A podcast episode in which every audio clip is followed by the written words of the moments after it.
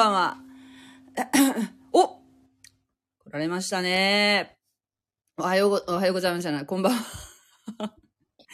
こんばんは。あー、サンビさん今日は一番乗りですね。はい。毎度。先週、あの、ピアノ弾いてたじゃないですか。はい。それ、すごい上手になりましたね。えうまいね。サンビさん褒めるのが上手。いえいえいえ、私びっくりしましたよ。本当にやっぱり、習う甲斐があるんだと思って。褒めて、褒めて育てるタイプです。いや、本当にね、もう、こう十分、もう十分じゃないかな。えー本当ですか、い、やー、なんか、そんなこと言われたらなんか私調子に乗っちゃうな。またちょっと練習頑張りますよ。ええ頑張ってください。あの、いや、あの、たど、たどしく前はね、なんか弾いてたじゃないですか、最初ね。はいはいはい自。主練、YouTube に自主練で、うん。あれ？実習。ねねえその時と比べるとですね、本当に運命の差っていういうかね。でもね、でもね、あのーあれは私はあの、えっとね、賛美歌のうん本があるじゃないですか。はいはい。あれの、あの、右手と左手を、うんもう、要するに、コードじゃないピアノ、あのなんていうの、弾き方、はいはい、譜面、譜面通りの弾き方、楽譜通りの弾き方を、えー最初やってたが、非常に時間かかったんですよね。かかったでしょ？かかっはいた。かかったから、もうあれじゃあもうね、一生かかるなと思ったの。もうコードでいいやんと思って。とにかくこう、そそううですすよ。ココードでで十分もう。十分ですよ。十分ですよだから、はい。だから、いくらでもね、まあ、右手だけちょっとね、押せば、あ左手は練習すれば、コードで十分です。はい。だから、それでね、ちょっと、あの、弾けるようにね、なったら、本当にいいなと思ってね。楽しいでしょ？楽しい、楽しい、楽しい。もう本当に楽しい。ね。もうはい。なんか、あの、そうですね。全然、時間、時間的にはもう本当に半分ぐらいで、ひょっとしたらコードをきちっと押さえることがもう、コードをつかむことができるようになれば、うんもっと早くスピードアップしてね、弾くことができるかもしれませんね。ね。それを目指して、はい。ね目指して、あの、教会で伴奏ができるようになると思いますよ、本ね当に。できるようになったらね、それで、それだけでもね、ちょっと、奉仕ができますからね。えっと、手法っていうのありますか？うちはもう、あの、以前は多分あったと思うんですけれども、はい牧師がいなくなってから、あそうでしょうのな、プログラム、簡単なプログラムだけですね。手法。手法って、うんあの、それがどうされました？紙、うんうん。あいやいや、あの、普通、手法を作ったら、あの、来週は、賛美歌はこれこれ、これ歌いますっていうのが前もって1わヶ月、かるでし一ヶ月ょ分わかります、一応。ああ、そうでしょ、はい。だから、分かったら、そればっかり練習しておけば、あの、伴奏は、弾きますええ伴奏は、ええ伴奏はね、今でもね、できるんじゃないかな。ねあのーほら、ね前もってちょっと練習して、することができればね、いきなり読んで、うんあの、うあの、歌らちょっと難しいけどね、弾いたら難しいけどね。そうね。んあのー最初の短い、最初と最後に短い賛美するじゃないですか、大体。はい、もはい。えーそれはなんかこう、なんか決まってる、大体固定してるっていうか、まあ、なん、なん、何種類かあるけど、それだけでもひ、最初弾けたらいいかなっていうふうに、ちょっと思ったんですよね。でも、これあるのとないのと全然違うから違ね、う礼拝に。ねちみこせいれいのとか、はいはいあはい。あいう、ああの、ああいうやつね。ああいうこう、ちょっと短めのやつが、こう、お決まりのやつが弾けるようになっとったら、それだけでもなんかね、違いますよね。ちょっと締まりますもんね。ねえ、閉まりますよ。締まりますよ。よ。だから、その礼拝をなんかこう、な、誰が、そしたら司会者じゃないけども、うんあの、この礼拝を導くというか、誰がしますか、はえっと、今、えー、羊、羊さんたちがされてます。あ羊さんがね、5、5、6人いるんですよね。あの、礼礼拝に出るのが大体10人、10人ぐらいなんですけど、その半分以上が羊さんです。はいはい。っていう状況。で、その羊さんたちが持ち回りで、あの、司会をされるんですね。礼拝の。大体男性が、ほあの、大体男性がされますけどね。司会と言っていいの、いいんですか？詩式詩式えー、なんて言うんでしょう詩式。なんて言うんでしょうね、あれは。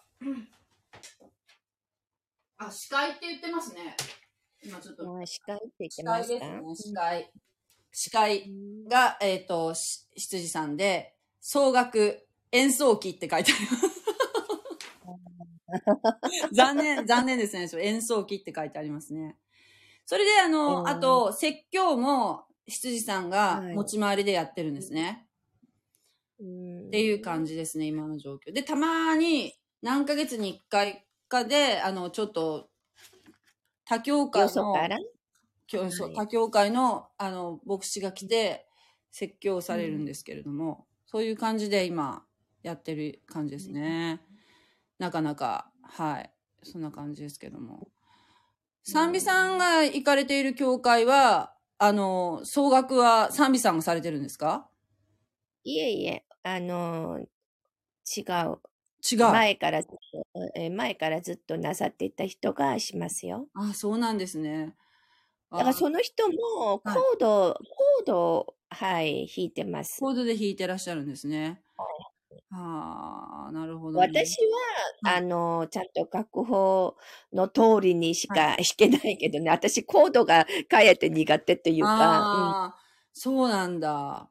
うん、うんもうずっとね、あの、弾いてらっしゃる方はもう、そういう、あの、楽譜がこう、パッとこう目に飛び込んでくるんでしょうね。そうやって。うん、うん。そう、もう、まあこういう飛び込んでくるっていうよりは、いや、私もね、あの、あんまり今弾いてないからね、うん。難しいとは思うけども、うんうん。やっぱりコードの方が私はうん。慣れてないからね、うんうんうん楽譜の通りにうん。うん弾いた方が私には、うんうんが優しいですね。なるほど。なるほどね。いやー、もう、本当に、あの、ピアノ、ピアノってね、言うほどのは私はあれなんだけど、なんかね、あの、私の職場の近くにビルが、があって、で、あの、駅、はい駅の、駅ビルが、駅ビルっていうかね、はいまあ、駅、駅に付属しているビルがあって、そこに、アップライトのピアノが1台あるんですよ。えーそれで、それが、えっと、毎日、正午から1時間だけ自動演奏するピアノなんですね。だか、ら、すほら、ストリートピアノってあるじゃないですか。はいはい。ストリートピアノみたいにこう自由に弾けるピアノじゃないんだけども、あの、、年に春、夏、秋、冬の4回、あ、の、一人持ち時間6分で、あの、なんていうの？何でもひ弾いていいよっていうイベントがあるんですよ。はいはい。それちょっとやってみようか。いや、だって、レベル関係ないって書いてあったから、ねえ、ね、レベル関係ないっていうか、ちょっと、いいんじゃないかな。賛美歌を演奏すればいいじゃないですか。度胸試しにいいかなと思う。そういうのもね、なんか利用したりしてね。なんかいいかなと。最近それ知ったんですけどね。あ、そうなんだ、ピアノがあるんだと思って。この間見に行ったら、本当にアップライトのピアノがありましたね。うん。はい KK さん、今日は遅いね。いや、KK さん多分来てるんだよね。今、あの聞いてるのね。4人聞いてるんですよ。だから、あの、招待してるんですけど、なかなかこう、繋がらないですね。おかしいな。えーっと、あ、もう、多分今、もう聞いてらっしゃいますね。KK さんももぐちゃんも。あのーできたらですね、私今招待してるんだけど、えっとね、どれをしたらいいかな。あの、一番ね、下の、スマホで、スマホの一番下のところに、多分、あの、手のひらのマークがあると思うんですけど、それをちょっと、今聞いてらっしゃる方押していただけると多分、えー、音声で参加できると思うんですけれども、あ、はいゆいけさん、こんばんは。こんばんはさ。ん、こんばんは。どうも。このピポポポポって誰の音ですか？ん？僕じゃないですけど。誰の音だろう？ピポポポポってね。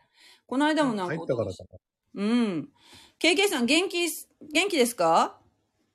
今日は割と、まあ、たくさん寝てましたけど。そうね、なんか声がはい明るい、明るい感じですね。ああ、そうですか。うん。うんさっぱりした声してますね。ああうん。まあ、もともと本来はもっと元気な声なんですけどね。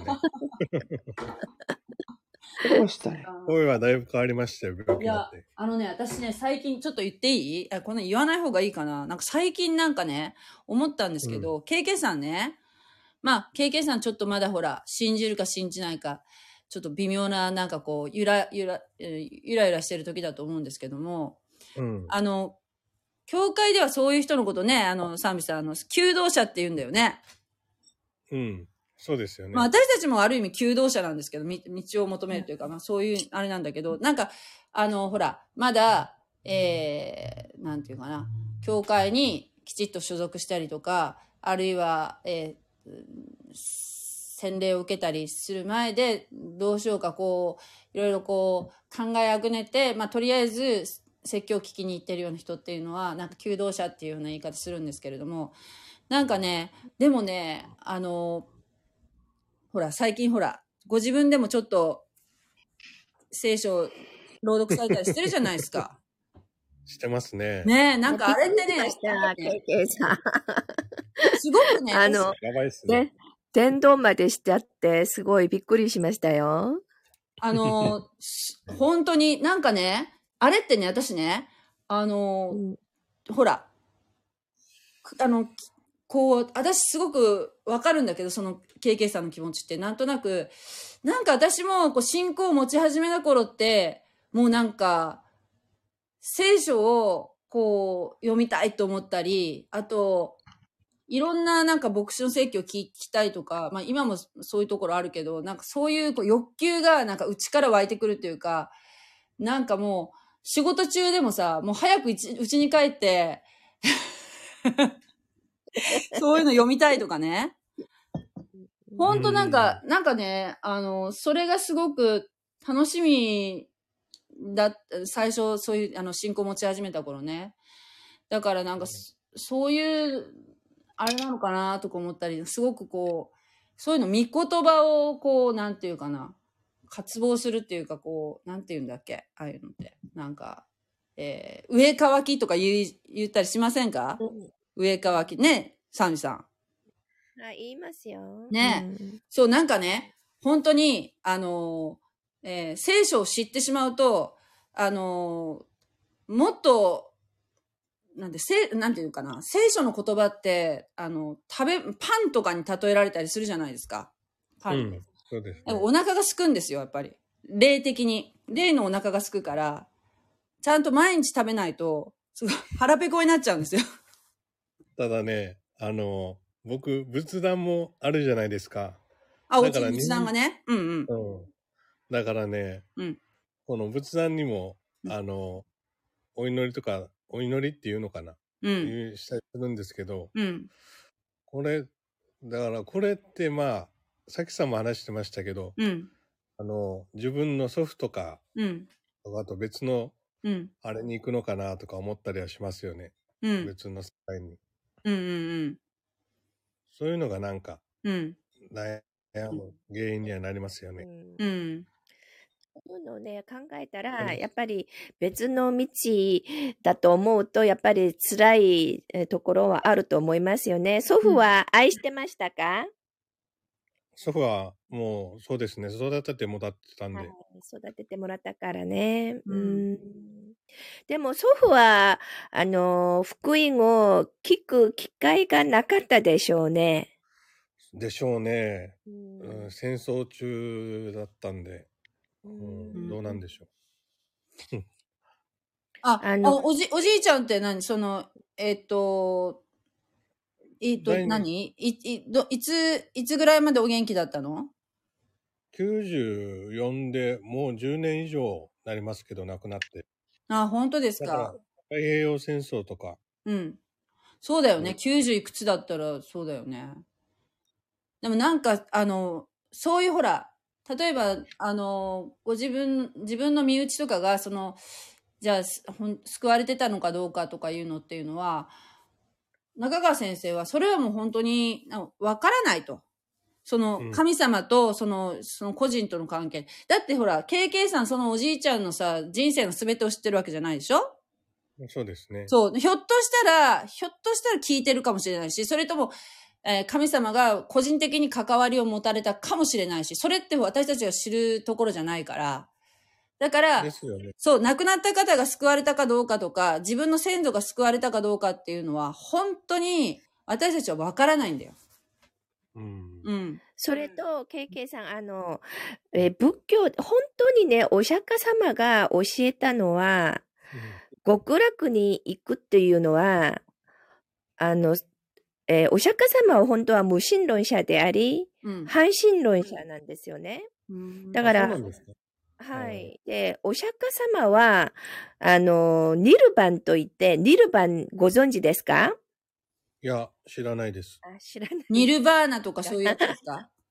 ああ、はいニルバーナ？ニルバーナ知ってますよ。あニルバーナ。うん、ニル、あの、ニルバーナのあ世界に入るというのはね、そのリルニルバーナという言葉の意味は、ろうそくの火が消された状態という意味があります。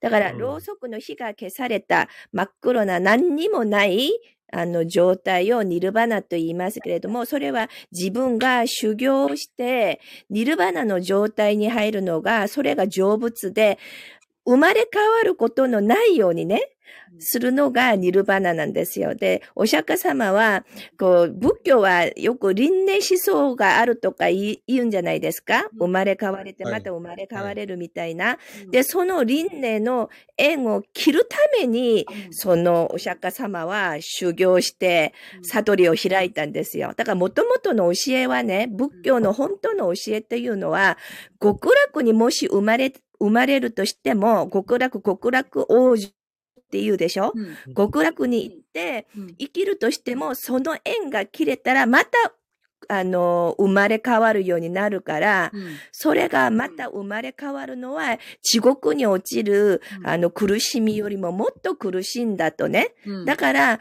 極楽にも行かないように、うん。だから修行して自分が自分をこう救うというのは悟りを開くしか方法がないと言ってましたから、だからおしゃ、もともとのお釈迦様の教えはね、うん。極楽にも行っちゃダメなんですよ。なるほどね。ここで自分のなんか力厳しいらで。しいですよね。本来のブッダの教えは。そうですよ。だから自分の力で自分が救いなさいっていうのが仏教の教えなんですよ。うん自分で修行して悟りを開いて、だから何にもない状態になるのが目標なんですよね。うんでも、人間って、あの、本能的にうん死んだらね、霊というのがあるから、どこかに行くだろうと思うんですよね。うんだから、うんうん。あの、なかなか亡くなってそれが終わりだと思えないから、仏教も阿弥陀仏とか地蔵菩薩とかいろんな思想が出てきたわけですよね。うん。それは人間が作った神に過ぎないんですよ。うん。だからお釈迦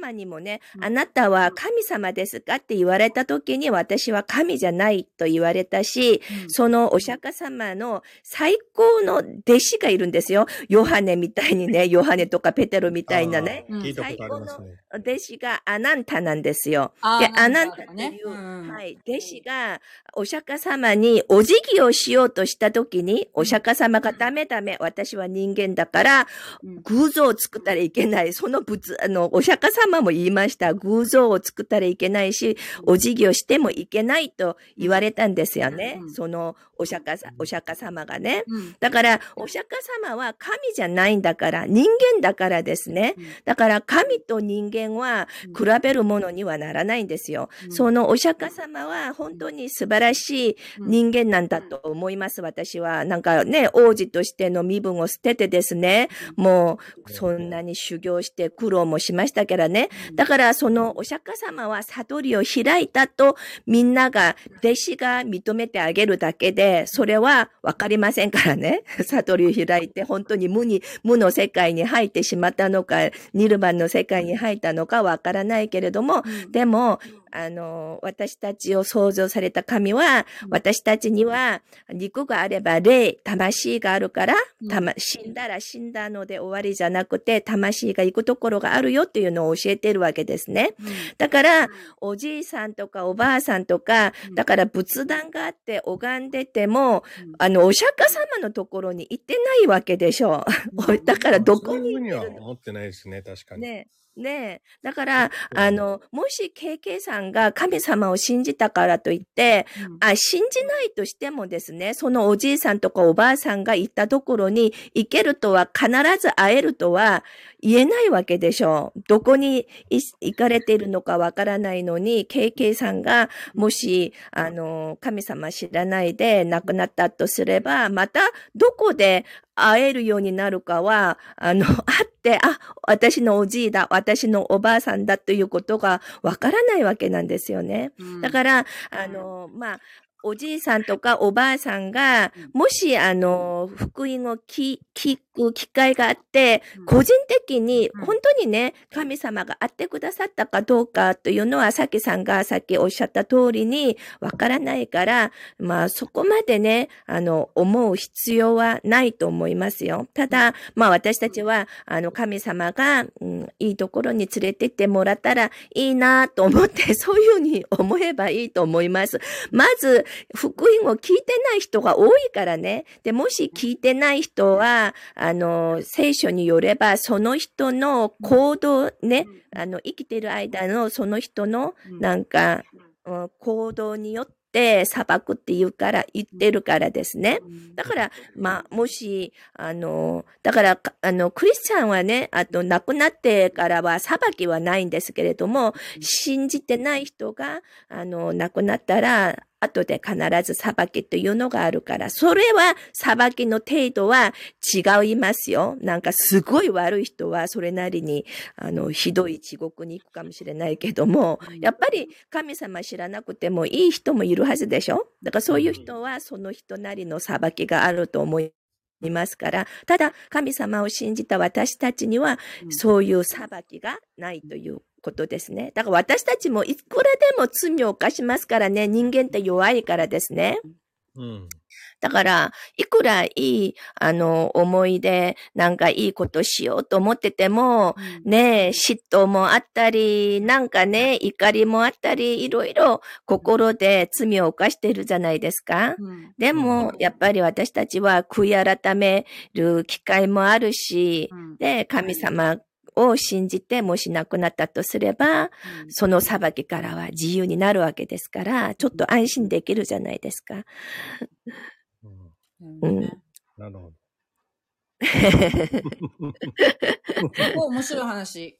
うん。うんあの、私はね、その、あおしゃ、あの、だから仏教のお坊さんとかもたくさん案内したでしょ。うん。だから、お坊さんたちとそういう仏教の話したらみんなね、あ そうだよね、とか言って、うん。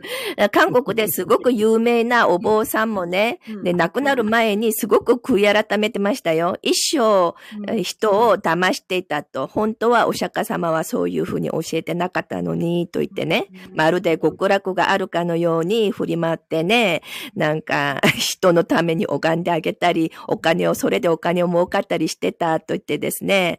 で、韓国ですごく有名な人です。ソンチョルというね、お坊さんですけれども、うん、そのお坊さんは、私は一生、あの、人を騙して生きてきたから、私は地獄行きだよって言ってましたよ。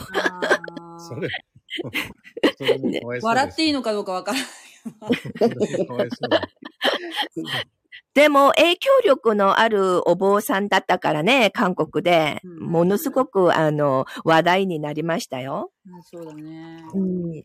やっぱりそう言って、あの、ちゃんと仏教を学んだ、学ぶわけじゃないですか、そのお坊さんっていうのはね。そしたら、やっぱりその私たちにこう言ってる内容と、やっぱお坊さんが心の中でこう、いや、本当は違うけど、まあこういうふうに言うべきかな、みたいな、その人間的な判断というかね、やっぱそういうのあるかもしれませんね。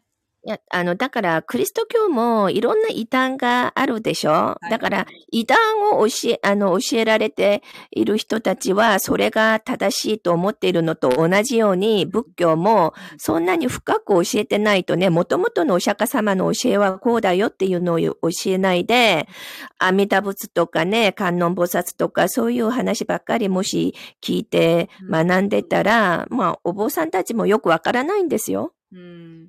えーお坊さんたちもよくわからない まんまし信じている人も多いです。あそうかもしれだけどないね。僕の行ったあのお寺でうん。うん、一つなんかいいこと言ってるお坊さんがいたんですけどはい。あの神様も仏様も喧嘩することないから別に大丈夫だよっては言って 言ってましたね。うんえー喧嘩はしませんあのーこう、まあ、クリクリスト教の、あれ、心理から見るとですね、この空中の権威のあるのがみんな、サタンの勢力だと言うじゃないですか。はい。だから、霊というのは、二つの種類の霊しか存在しないんですよ。うん悪霊か精霊か。だからううんん、悪霊か精霊か、この二つの種類の霊しか存在しないから、だから私たちは、まあ、精霊に属した方がいいんじゃないかなと思います。それだから多分、そのね、あのーなんていうの？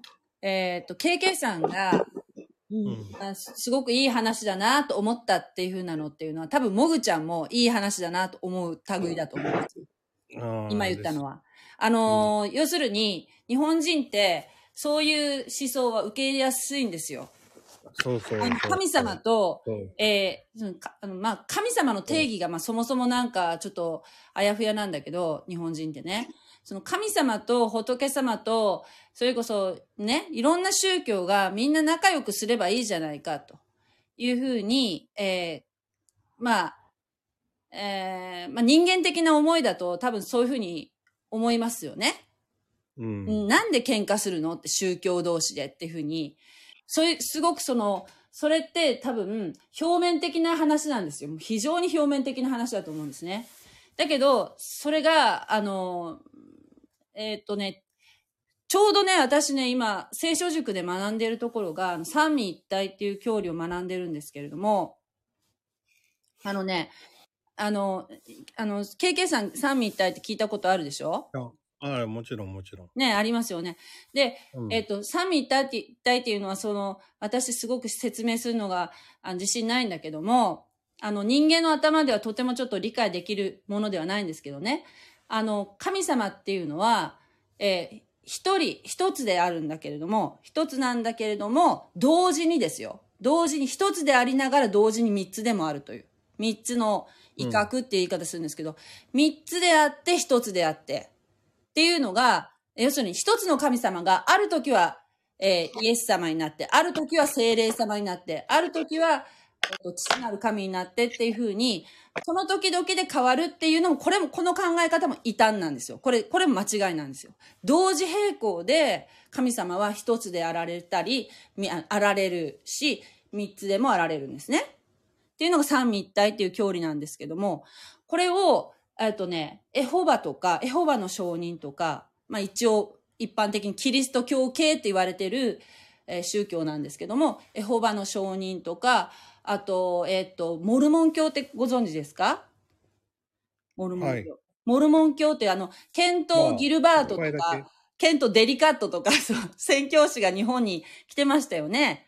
あの方たちがモルモン教なんですけど、あの、斎藤由貴っていうあの、女優さんとかもそうですけど、あの、あの人たちっていうのは三位一体っていうのを否定してるんですよ。三位一体っていう教理を持ってないんです。でもキリスト教みたいな顔してるんですよ。で、あの、特に、あの、モルモン教っていうのは、モルモン教が言う父なる神様っていうのは、実は人間が死んだら、死んだら神になるという考え方なんですよ。これってすごく神道に近いと思いませんか？人間が死んだら神になるっていうの。だから、すごく多分日本人に受け入れやすいんじゃないかなと思うんですよ。モルモン教っていうのは。人間が神になるっていう考え方は完全に聖書っていうのは否定してるじゃないですか。人間が神になろうとしたから、神様は、えー、つまりあの、えー、善悪の知識の木の実っていうのを食べましたよね。うん、人間が神様みたいに賢くなりたいと思ったから。食べちゃったんですよね。悪魔のそそのかしのって。そしてサタンも、あの、神の、神のようになりたかったから神様から、あの、落とされたんですよね。もともと天使長だったのに。うん。だから、神のようになりたいっていう欲求っていうのは、ものすごく罪なんですよ。なのに、モルモン教っていうのは、キリスト教の一派みたいな顔してるけれども、えー、神のように、神様になる。神様に近づく。そのか、あの、父なるか、父なる神とあの人たちが言ってるのは、実は人間が、えー、神になったっていうのの集合体。だから、ね、えー、非常になんか、あの、神道、神道もそういうほら、人、えー、例えば、菅原道真が、えー、うん、は、実はあの、京の都から左遷されたおじさんなんだけど、九州まで。はい、だけど今神格化されて、太宰府天満宮とか、あの、要するに天神様みたいになってるじゃないですか。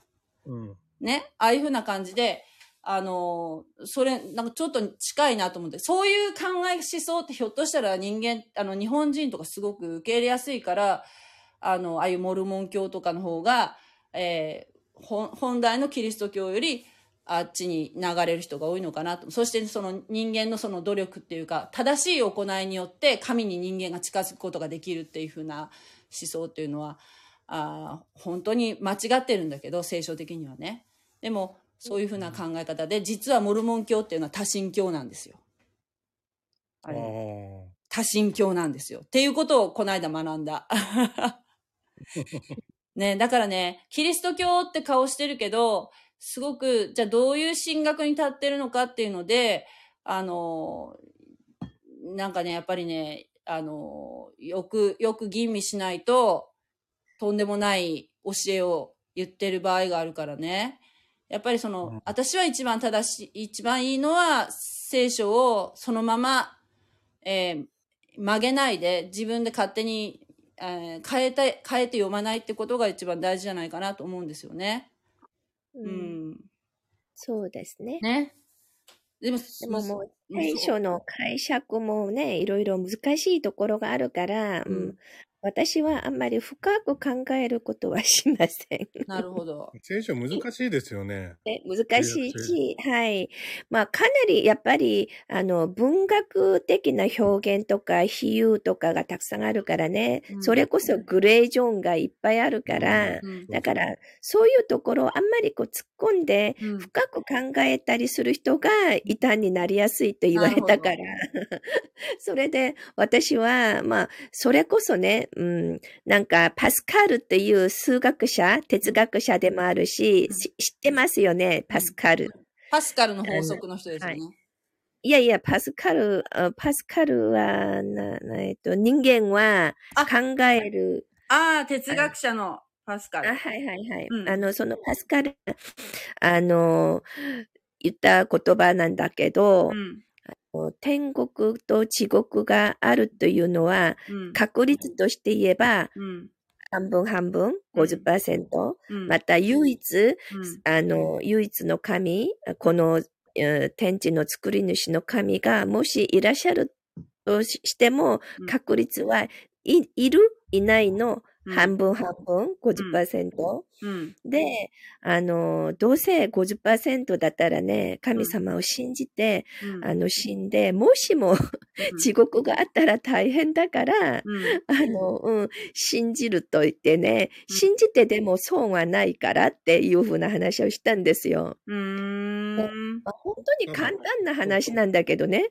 もし万が一、うん、死んだ後、それこそ天地の創造主の神が俺が神だよって言ってたのに、うん、あの、地獄も天国もあるよってずっと言ってたのに、もしそれを信じないで死んで、もしもあったら大変だけど、うん、でも、もし、あの、本当に天国がね、あったら、それは本当にいいことだし、神様を信じて生き人生も全然損がないから、うん。あの、絶対これは信じるべきだとね。うん。まあ、数学者でもあったからね、確率で50%と言ったときに私が、あ、そうだ、50%だと思ってですね。うん。それで私は、そうだ、信じて損はないし、うん。やっぱりね、信じなくて、もし死んだ場合、天地創造のね、神様がうん本当にいて、もしその神様の、うんあの、あれ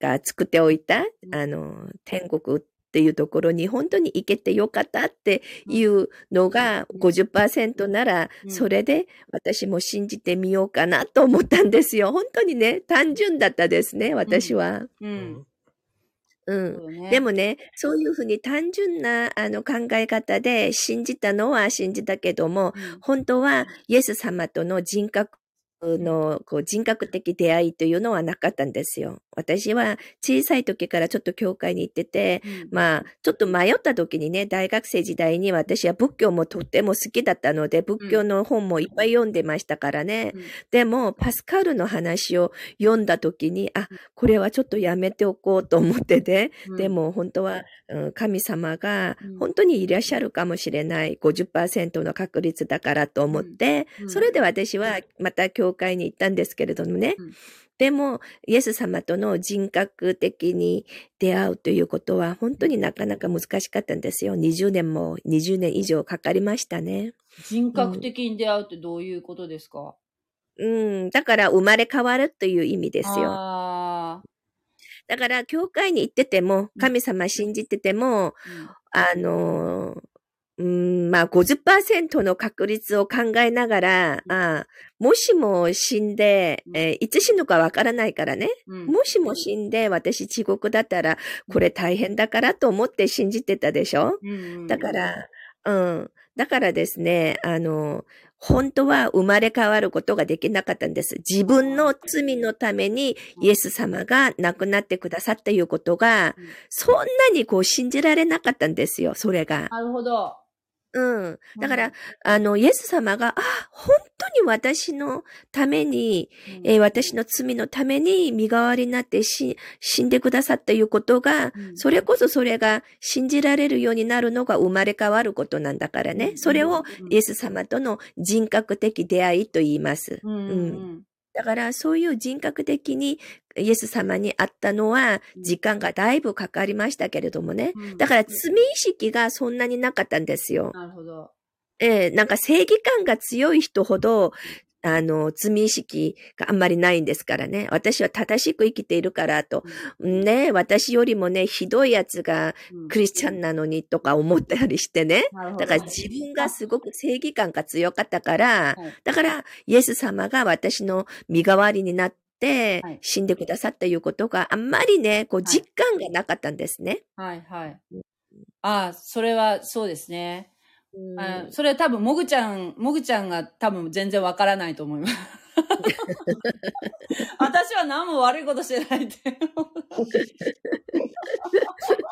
ああ本当ですよ。本当正義感が強くて、あの、自分が正しく生き、生きるために頑張ってた人たちは、うん本当にね、難しいのよ。でもね、考えてみたら、うん本当に私も罪深いね、罪人だということがわかるし、まず神様から離れているのが罪だということがね、分かったら、だからね、そう神様から離れている状態をうん罪だというのが、うんまあ分かったらですね、ねえ、本当にもうイエス様に出会えましたよ。うん。そうだね。そ、そこ、うんそれが一番、一番の罪なんだよね。神様から離れているっていう状態がね。うんうんううんん。だからそれが分からなかったからね。ううんん。でも、うん、それがやっとね、あの、分かって、私も生まれ変われるようになったのが45歳ぐらいだったからですね。あ。だから、あの、大学生時代私、教会行って、日本に留学に行った時も、うん教会にね、通ってたと言ったじゃないですか。伝道も一生懸命しはいて。はい。しかし、生まれ変わってなかったわけですね。伝道師の人が目を丸くしていたって話ですか？はい。証をしたええあの、で、だから、KK さんもうん、今はですね、うんあの、私も何十年もかかったじゃないですか。私、幼稚園も宣教師が建てた幼稚園行ってたから、うんその時も神様信じてましたよ、子供の頃は。うん。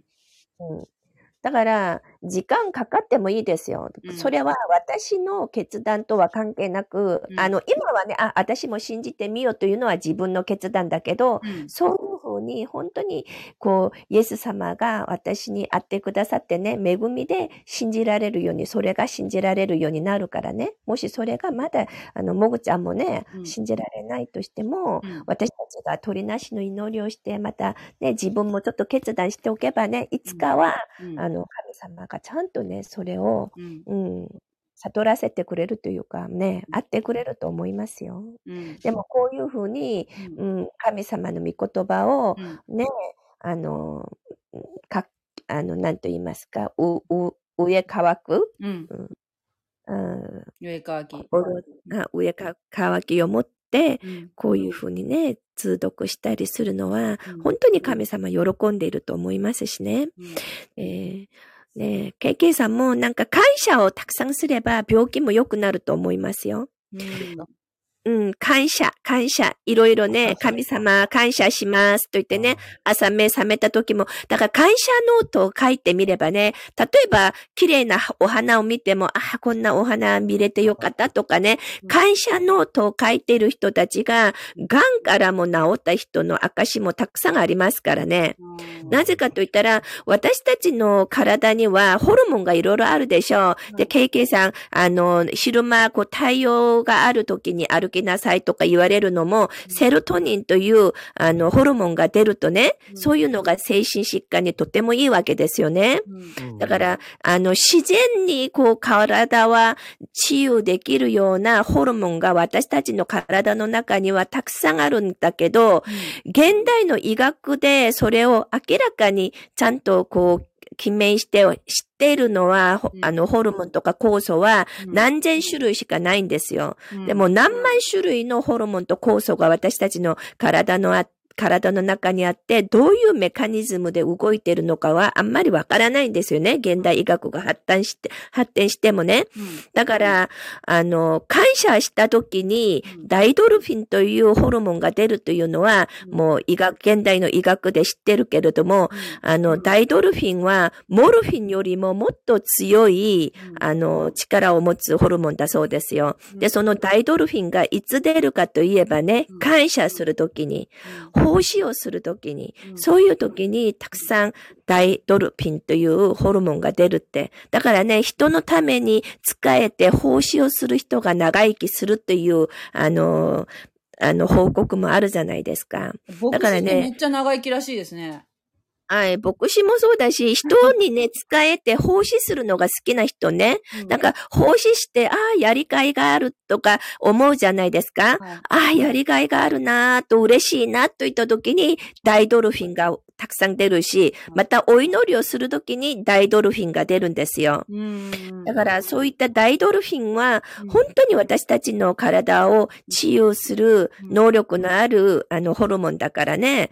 だから、あの、まあ、証をね、聞いてみたら、うん。なんかね、恨みがあったり、憎みがあったり、そういう、あの、なんか許せなかった誰かを許せなくて病気になってる人もいるよね。うん、で、その人を許して、うん。あの、感謝のノートを書き始めて病気が治ったという証もたくさんありますからね。うん。だから、KK さんも、うん。なんか感謝のノートね、うん。毎日こう、何を感謝するか、もう100、100個ぐらい書いてもいいですよ。本当に小さなことでも、たくさん感謝して、神様感謝しますとか言ってね、やっぱり感謝をしてみれば、うん。すごくあの、うん、体がもっと良くなっていくんじゃないかなと私思いましたよ。なんかうん、その、こう、明るい時に歩きなさいって言われたって言われるから、それはセロトニンというね、ホルモンが出たらうんいいから、そういうふうに言ってるわけですからね。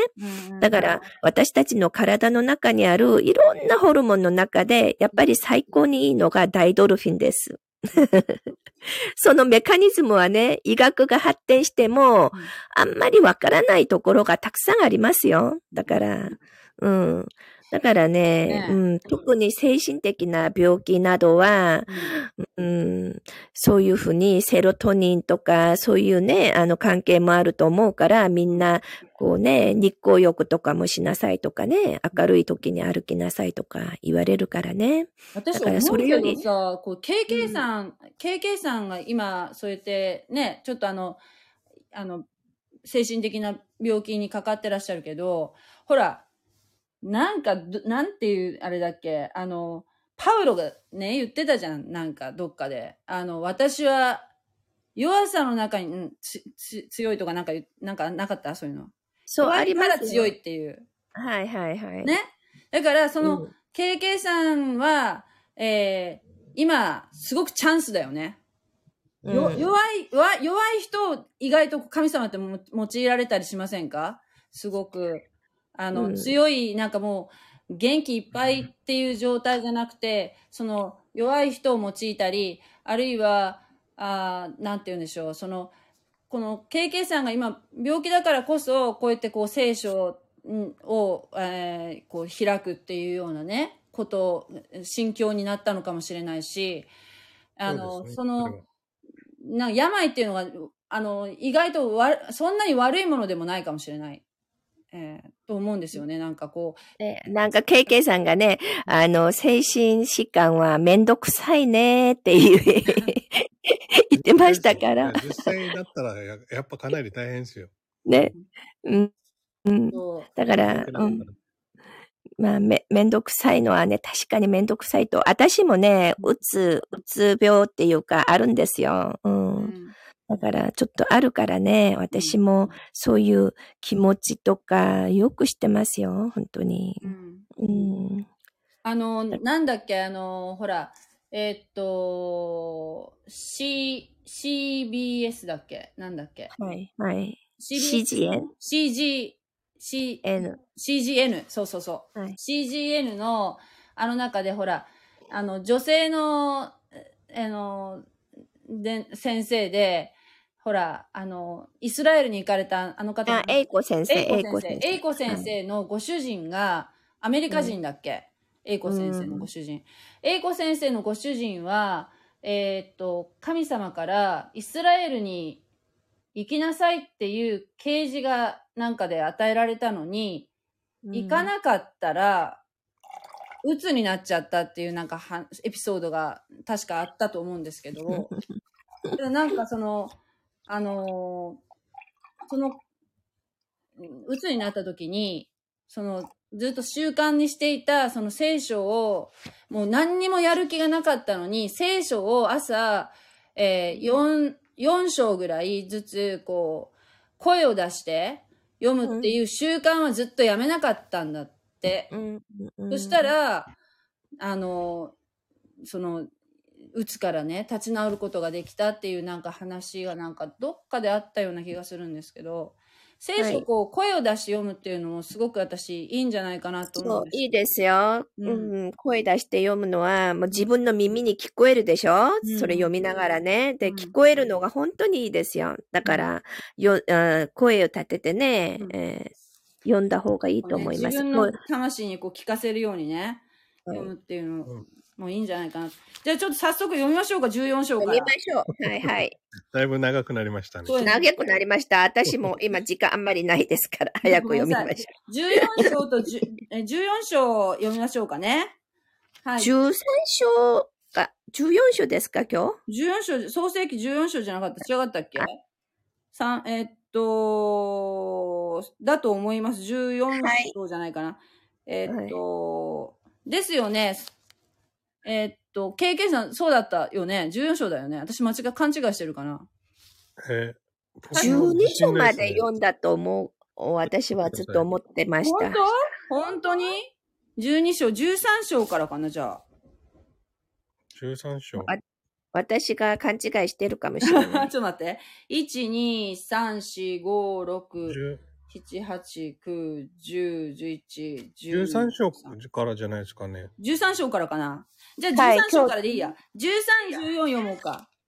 はいはい。はい。はい。で、13章から行きましょう。じゃあ、えっと、いつものように KK さんの次が、え賛美さんで、次、もぐちゃんで、私っていう感じで読んでいきたいと思います。はい。13章の一節からお願いいたします。はい。じゃあ、13章。はい。創世記第13章。はい。はい。えーそこでアブラハム、アブラムはエジプトを出て、ネネゲブのに登った。はい。妻と所有するすべてのものとロトも一緒であった。アブアブラムは家畜と銀と金を非常に豊かに持っていた。彼はネ,、うんネゲブからベテルまで旅を続けて、ベテルとアインの間にある最初に天幕を張った場所まで来た。そこは彼が以前に築いた祭壇の場所であった。アブラムはそこで主の皆を呼び求めた。アブラムと一緒に来たロトも羊の群れや牛の群れ、天幕を所有していた。その地は彼らが一緒に住むのに十分ではなかった。所有するものが多すぎて一緒に住めなかったのである。そのため、争いがアブラムの家畜の牧者たちとロトロトの家畜の牧者たちの間に起こった。その頃、その地にはカナン人とペリペリジ人が住んでいた。アブラムはロトに言った。私とあなたの間、また私の牧者たちとあなたの牧者たちの間に争いがないようにしよう。私たちは親類同士なのだから。全地はあなたの前にあるではないか。私から離別れて行ってくれないか。あなたが左なら私は右に行こう。あなたが右なら私は右に行こロットが目を上げてヨルダンの低地全体を見わさ見見渡すと、主がソドムとゴモラを滅ぼされる前であったので、その地はツアルに至るまで主の園のように、またエジプトの地のようにどこもよく潤っていた。ロトは自分のためにヨルダンの低地全体を選んだ。そしてロトは東へ移動した。こうして彼らは互いに別れた。アブラムはカナンの地に住んだ。一方、ロトは低地の町々に住み、ソドムに天幕を移した。う。ところが、ソドムの人々は邪悪で、主に対して甚だ甚だしく罪深い者たちであった。ロトがアブラムから別れていったと、主はアブラムに言われた。さあ、目を上げて、あなたがいるその場所から北、南、東、西を見渡しなさい。私はあなたが見渡しているこの地をすべてあなたに、そしてあなたの子孫に永久に与えるからだ。私はあなたの子孫を地の塵のように増やす。もし人が地の塵を数えることができるなら、あなたの子孫も数えることができる。立って、この地を縦と横に歩き回りなさい。私があなたに与えるのだから。そこでアブラムは天幕を移して、ヘブロンにあるマムレのカシの木のそばに来て住んだ。そしてそこに主のための祭壇を築いた。14章まで行ってもいい？はい。いいですか？はい、じゃあ、もぐちゃん、一節からお願いします。さて、シン、シンアルの王、アムラム、アム、アムラフエル、エラサルの王、アルス、アルヨク、エラムの王、ケドル、ラオ、うんケドルラオメル、ゴ王、でティディアルの時時代のことである。ごめんね。これらの王たちは、ソドムの王ベラ、ゴモラの王。ビルシャ、アデマの王。シンアブ、セボイムの王。シェムエベル、ベラ、すなわちツォアルの王と戦った。この五人の王たちは、シデムの谷に、すなわち、潮の海に集結した。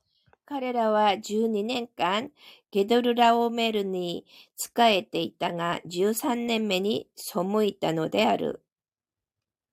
そして14年目にケドルララオメルと彼にみ味方する王たちがやってきて、アシュタローテ、カルナイムで、レファイム人をハムで、ズブ、ズジム人をシャベ、キルヤ、ん？キルヤタイムで、エム、エミム人を、もうごめんね。セイルの産地でフリ人を打ち破り、アラノの近くのエルパランまで進んだ。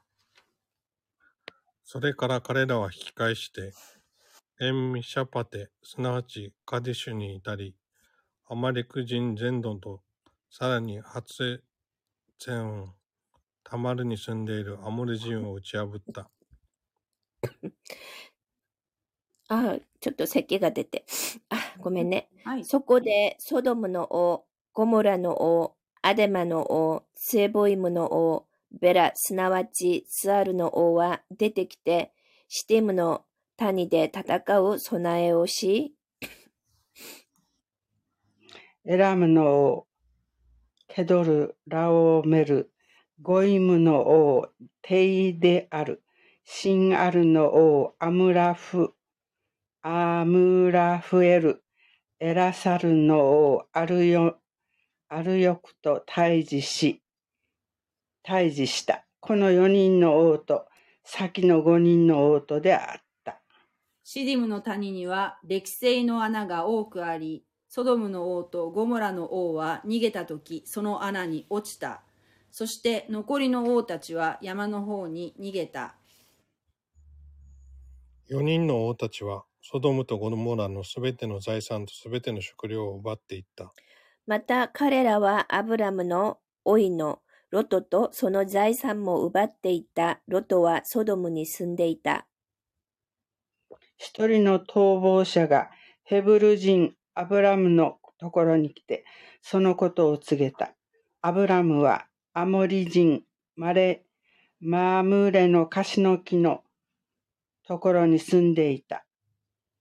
マムレはエシュロ、エシュコル、エシュコルとアネルの兄弟で、彼らはアブラムと盟盟約を結んでいた。アブラムは自分の親類の者が捕虜になったことを聞き、彼の家で生まれて訓練された者318人を引き連れてダンまで追跡した。夜、アブラムとそのしもべたちは分かれて彼らを攻め、彼らを打ち破り、ダマスコの北にあるホバまで追跡した。そしてアブラムはすべての財産を取り戻し、親類のロトとその財産、それに女たちや他の人々も取り戻した。アブラムがケドケドル、ケドルラメ、ケドルラオメルと彼に味方する王たちを打ち破って戻ってきたとき、ソドムの王はシャベの谷、すなわち王の谷まで彼らを迎えに出てきた。また、サレムの王、メルキゼデクは、パンとブドウ酒を持ってきた。彼は、糸高き神の祭司であった。彼はアブラムを祝福していった。アブラムに祝福あれ。糸高き神、天と地を作られた方より。糸高き神に誉れあれ、あなたの敵をあなたの手に渡された方に、アブラムはすべてのものの十分の一を彼に与えた。ソドムの王王はアブラムに言った。人々は私に返し、財産はあなたが取ってください。アブラムはソドムの王に言った。私は糸高き神、天と地を作られた方、主に誓う。糸一本、履物の紐一本さえ、私はあなたの所有物から何一つ取らない。